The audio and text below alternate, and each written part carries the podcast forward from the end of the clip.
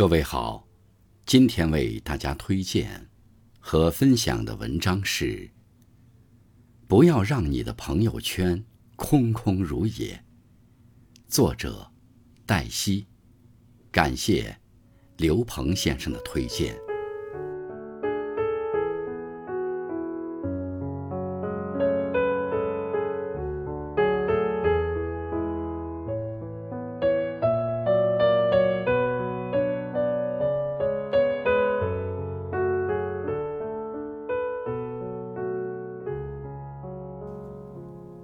为什么很多人越来越不想发朋友圈？网络是个放大镜，我们发出的每条朋友圈，有时会被人揣测、放大其中的善意和恶意。渐渐的，人们越来越畏惧发声，选择了沉默，不再分享生活碎片和任何观点，甚至不敢喜欢和讨厌。害怕喜欢的文章被人说毒鸡汤，害怕评论一件事情被人说三观不正，害怕讨厌的东西没有人感同身受。于是，我们学会了朋友圈分组，学会了仅自己可见，学会仅三天可见。朋友对我说：“我认识你十几年。”却只能看你三天。父母和我说，很想你，但平时又不敢打扰你。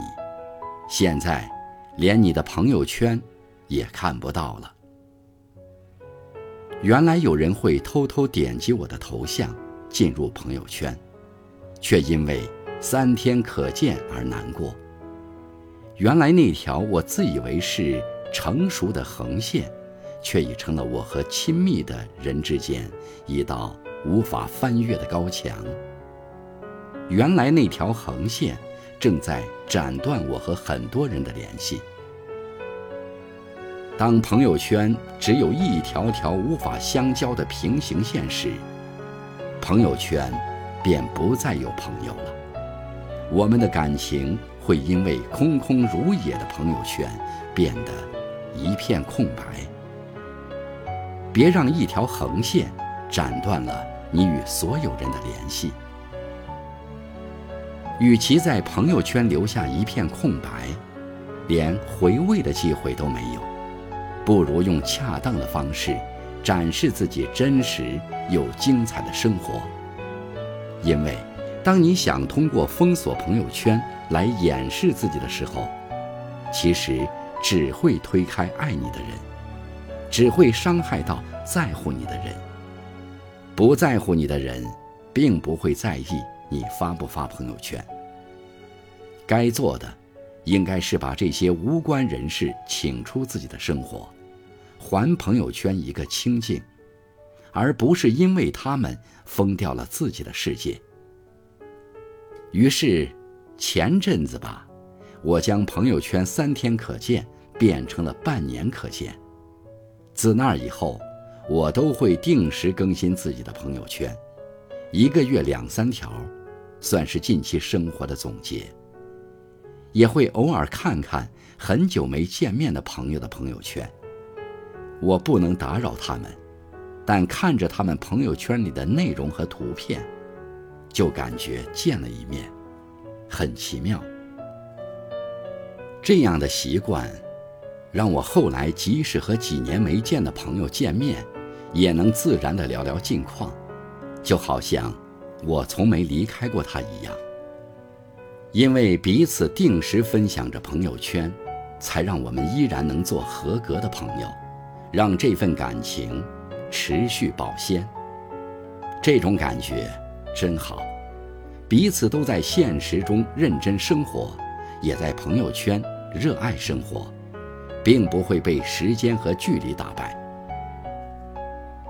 我们每个人真正要做到的，是经营好自己的生活，无论是线上还是线下。当然，绝对不是一天发好几条的频率，这会走入另一种极端，变成扰民。你要相信，总有人在等你的朋友圈，总有人会懂你的朋友圈，也总有人把你的朋友圈偷偷看几十遍。由于怕打扰到你，没敢点赞留言，只能默默关心。每次悄悄来，又悄悄走。偶尔会因为你的三天可见，沮丧难过一会儿，期待着你的朋友圈的重新开放。开放后。